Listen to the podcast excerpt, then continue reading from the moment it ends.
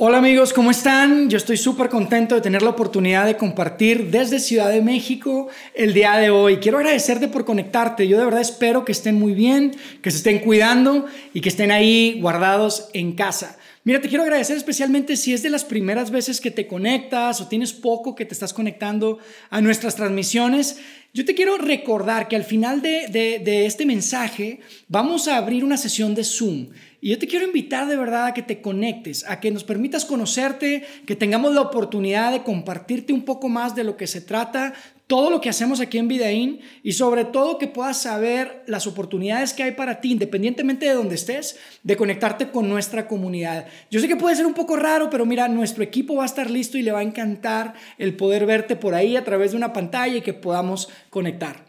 Mira, hoy yo estoy súper contento porque estamos arrancando una nueva serie. Y es una nueva serie que titulamos Resiliencia. No dejes de luchar. Me encantó. Resiliencia es este, esta palabra que no usamos mucho probablemente en nuestro vocabulario, pero que hoy en día que, que, estamos atravesando esta dificultad como, como humanidad en realidad, resiliencia es algo que tú y yo queremos. Recientemente estuve leyendo en un artículo de Forbes que de hecho la Ciudad de México es nombrada una de las ciudades más resilientes del planeta. Me pareció muy interesante, ¿no? Porque definitivamente que la Ciudad de México es una ciudad que ha tenido la capacidad de salir adelante y sobreponerse de enormes retos, de retos muy grandes, desde el crecimiento urbano desmedido hasta la falta de recursos como el agua y, sobre todo todo este tema de los desastres naturales, ¿no? Con los terremotos que son súper comunes acá. Pero la resiliencia de la que yo quiero hablarte el día de hoy es, es, la resiliencia que, que, puedes ver en las personas. Yo no sé si te has preguntado, porque hay algunas personas que son más resilientes que otras, ¿no? Ves personas que atraviesan situaciones súper difíciles y salen adelante y no solo eso, sino que hacen cosas increíbles. A mí se me ocurre pensar, cuando me estaba preparando, pensaba en este hombre eh, de África, Nelson Mandela, que estuvo 27 años en la cárcel, imagínate, 27 años en la cárcel, después sale, termina con toda la discriminación étnica en su país y termina siendo el presidente. Es increíble. Y, si te gustan los deportes, esto de la resiliencia también tiene que ver con, con, el alto desempeño en los deportes. Si te gusta el básquetbol, seguramente conoces a Stephen Curry, este hombre que cuando entra a la liga, a las grandes ligas, la NBA, todo el mundo le decía, oye, sabes que mira, a ti no te va a ir bien. Tu físico, tu complexión física simplemente no da para el nivel que hay en la NBA. Oye, y seis años después, Stephen Curry es nombrado el jugador más valioso de la liga. Inclusive prácticamente lidera su equipo para ganar el campeonato, hace algunos años, en el 2015. Es, es increíble, tú, tú probablemente conoces a alguien así. Tú probablemente tienes a alguien así en tu vida. Hay muchos ejemplos, ¿no? Y para mí es súper interesante que hoy, que es 10 de mayo y estamos celebrando el Día de las Madres aquí en México, estamos tocando este tema. Porque sabes que yo conocí a una mujer así. Yo conocí a una mujer que es mamá y que es sumamente resiliente. Mira, la historia de dolor de esta mujer comienza cuando era niña, viviendo y creciendo en, una familia disfuncional, con un padre alcohólico. Tiene que sobrellevar y sufrir una serie de abusos inclusive por, por parte de, miembros de su familia. Y entonces se gradúa, pero unos años después queda embarazada y es una madre soltera. Después de algunos años está viviendo con su hijo, que ella da su vida por su hijo, él es un adolescente, su mamá vive con ellos y su mamá sufre una embolia terrible en donde prácticamente se queda en cama y esta mujer tiene que cuidarla como una enfermera día y noche, súper pesado hasta los últimos días de su mamá. Pero hoy en día esa mujer ha salido adelante, está súper fuerte, inclusive está ayudando a otras mujeres a través de Latinoamérica que están sufriendo y que están pasando por situaciones difíciles, difíciles sobre todo mujeres solas. Mira, esa mujer de la que yo hablo es mi mamá. Y yo quiero darle gracias a Dios por la vida de mi mamá. Ella es un gran ejemplo para mí. Y mami, hoy yo te quiero honrar a ti por lo que hiciste por mí en tu vida y por lo que hoy en día estás haciendo por un montón de mujeres a través de Latinoamérica. Y mira, hoy Día de las Madres podría mencionar también una cantidad de mamás que son importantes en mi vida, las que yo admiro y, quiero muchísimo. Pero por supuesto, perdón, no tenemos el tiempo, así que simplemente quería reconocer y honrarte, madre, el día de hoy. Un fuerte abrazo y un beso hasta Monterrey. Y mira, te cuento esta historia precisamente de mi mamá porque mi objetivo hoy para ti es convencerte de que luches por la resiliencia. Amigo, la resiliencia es algo que tú y yo queremos. Definitivamente es un gran valor en la vida. Y mira, pensando en esto, quise buscar este, una definición, porque hay muchas definiciones de resiliencia, y te quiero compartir una de las que más me gustó, compartir una de las que más me gustó y que me parece súper sencilla. Dice así, la voy a leer, dice, la capacidad, la resiliencia es la capacidad para hacer frente a las adversidades de la vida, superarlas e inclusive ser transformado por ellas. Mira, amigo, la, resiliencia es como lo siguiente. Te lo quiero ilustrar con, esta, con esta botella de agua que me tomé hace un momento. Si yo tomo esta botella de vidrio y la azoto con todas mis fuerzas al suelo, lo que va a pasar es que se va a romper. Se va a hacer pedazos. Pero si yo tomo este pedazo de goma, esta especie de plastilina, y lo azoto con todas mis fuerzas al suelo, claro, definitivamente va a cambiar, va a ser transformada pero al final de cuentas no se va a romper. Esa es la resiliencia, amigos. Esos golpes de la vida que tú y yo enfrentamos, la diferencia entre que nos rompan y que podamos salir adelante será la resiliencia. Y mira, hay dos noticias acerca de la resiliencia que yo te quiero dar el día de hoy. hay una buena y una mala. La buena es que la resiliencia es algo que tú puedes desarrollar. No es algo con lo que uno nace o no, no es algo que tengas o no tengas, tú lo puedes desarrollar. Pero hay una mala noticia y la mala noticia es que para desarrollarla definitivamente tienes que atravesar por situaciones difíciles y por esos golpes de la vida de los que yo te estaba hablando. Y, no nos gusta atravesar por el dolor. ¿A quién le gusta el dolor? ¿no? Es como, pero es como los músculos. Si a ti te gusta hacer ejercicio, tú sabes de lo que estoy hablando. Muchas veces decimos no pain, no gain, porque los músculos se tienen que romper, se tienen que estirar para que en, en el momento de recuperarse puedan crecer y puedan desarrollarse. Mira, hay un autor ah, americano que escribió un libro que se llama Monte Miseria y él habla del dolor. Y hay una frase por ahí que me pareció súper interesante que yo quiero compartir contigo y la quiero leer acá. Dice lo siguiente, dice, es tan complicado enfrentarse al dolor. Sentimos la punzada del dolor y decimos, es culpa de él, de ella, o mía, o es de mi padre o de mi madre, o es culpa de Dios. Y tratamos de zafarnos. Y todo sucede en un segundo. Sentimos el dolor y culpamos. Fuera ese dolor. Luchamos contra el dolor como si fuera a destruirnos. Y fíjate lo que dice, dice, cuando en realidad, si lo aceptamos, lo que hará será curarnos.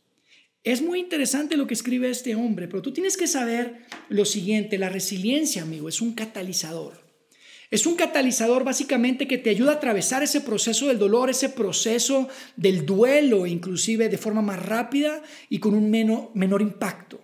A mí se me figura como estos permisos que da los Estados Unidos para entrar al país. Probablemente tú lo tienes o has escuchado de él. Se llama Global Entry. Es este permiso que te dan una vez que tienes tu visa para poder entrar más rápido. hay menos estrés. Ahora, es importante. Tú no dejas de atravesar migración, tienes que atravesar migración.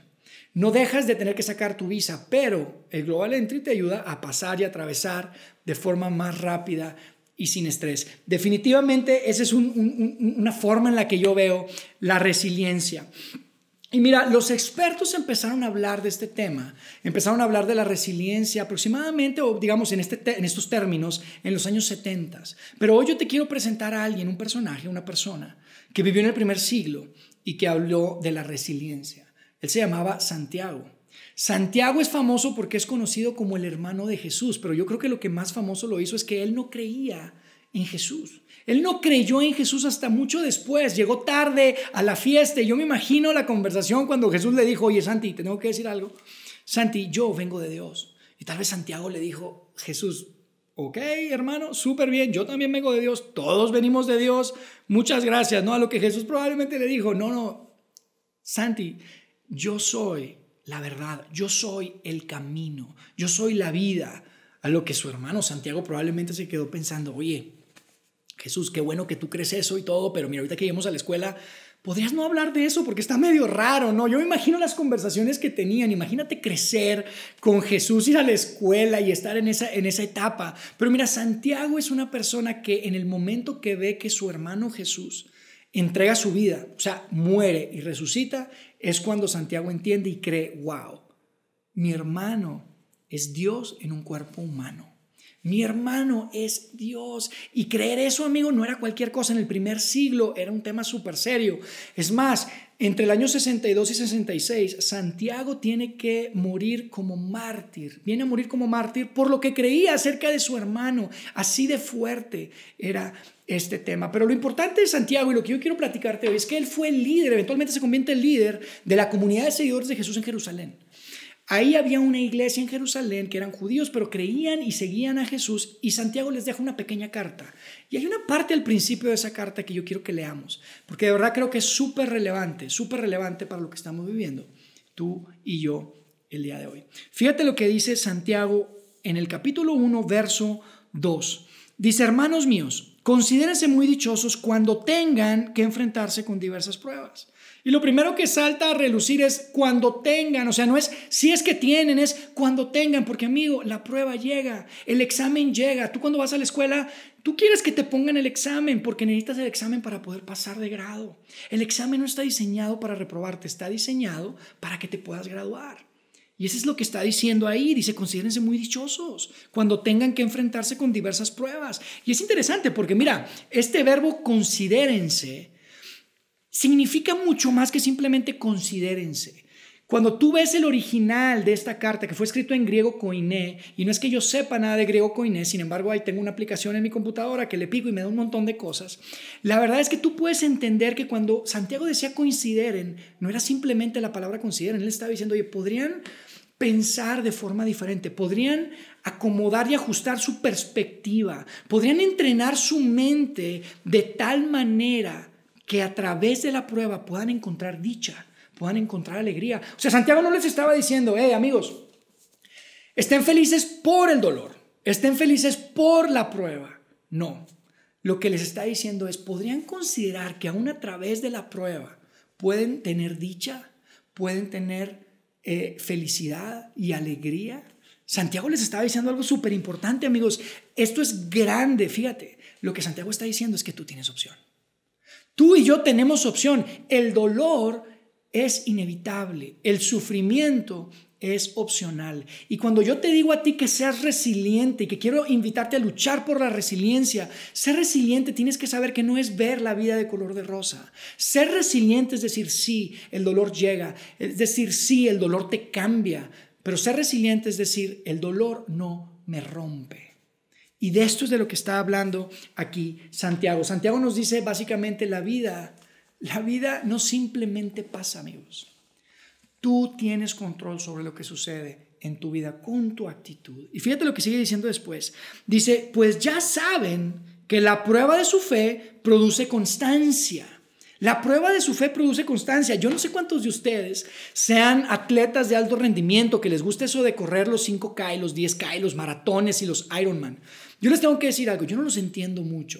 Los respeto y los admiro muchísimo, pero mira, cuando yo era niño y jugaba fútbol, soccer o americano, iba a los clubs ahí para entrenar, lo que me castigaban cuando hacía algo mal era precisamente eso, correr y correr y correr hasta que quieres devolver el estómago y ustedes lo hacen por gusto. Yo no lo entiendo, lo admiro muchísimo, pero te puedo decir lo siguiente. Yo sé que eso de correr un maratón o medio maratón no, fue de un día para otro. Empezaste con poco y conforme fuiste pasando pruebas, cada vez más 5, 10, medio maratón, un maratón completo, fue que fuiste construyendo esa, esa constancia, esa fuerza, esa fortaleza, esa resiliencia que necesitas para lograrlo. Amigo, la fe, la prueba de la fe, perdón, trae una serie de beneficios increíbles, trae una profundidad y una riqueza.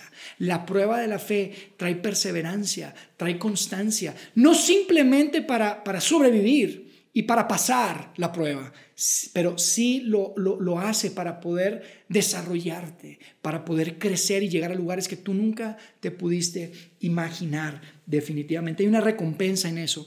Ahí en el verso 4 terminamos este pasaje donde Santiago les dice, mira, y la constancia, dice, la constancia debe llegar, llevar a feliz término la obra, para que sean perfectos e íntegros, sin que les falte nada. Amigos, de esto se trata. De esto se trata, se trata de que no te falte nada, se trata de llegar a la meta, se trata de desarrollar esto. Esta es la promesa. Y Santiago te está diciendo, hey, para llegar a donde quieres llegar, tienes que pasar por esto. Y nuestra naturaleza es, yo no quiero pasar por eso. No me gusta pasar por eso porque no nos gusta el dolor y luchamos contra el dolor. Pero de alguna forma lo que Santiago nos está diciendo a ti y a mí el día de hoy es lo siguiente. Mira, ¿qué tal? Escucha, ¿qué tal si en lugar de luchar contra el dolor, luchas por esa resiliencia que hay en ti? ¿Qué tal si en lugar de luchar contra el, contra el dolor, luchas por la resiliencia que hay en ti? Amigo, yo no sé cuál sea el propósito específico que Dios tenga para tu vida a través de cualquier cosa que estés atravesando el día de hoy. Pero sí estoy seguro que el mejor propósito que tú podrás encontrar en tu vida será el propósito que Dios tiene para convertirte en la persona que Él quiere que te conviertas.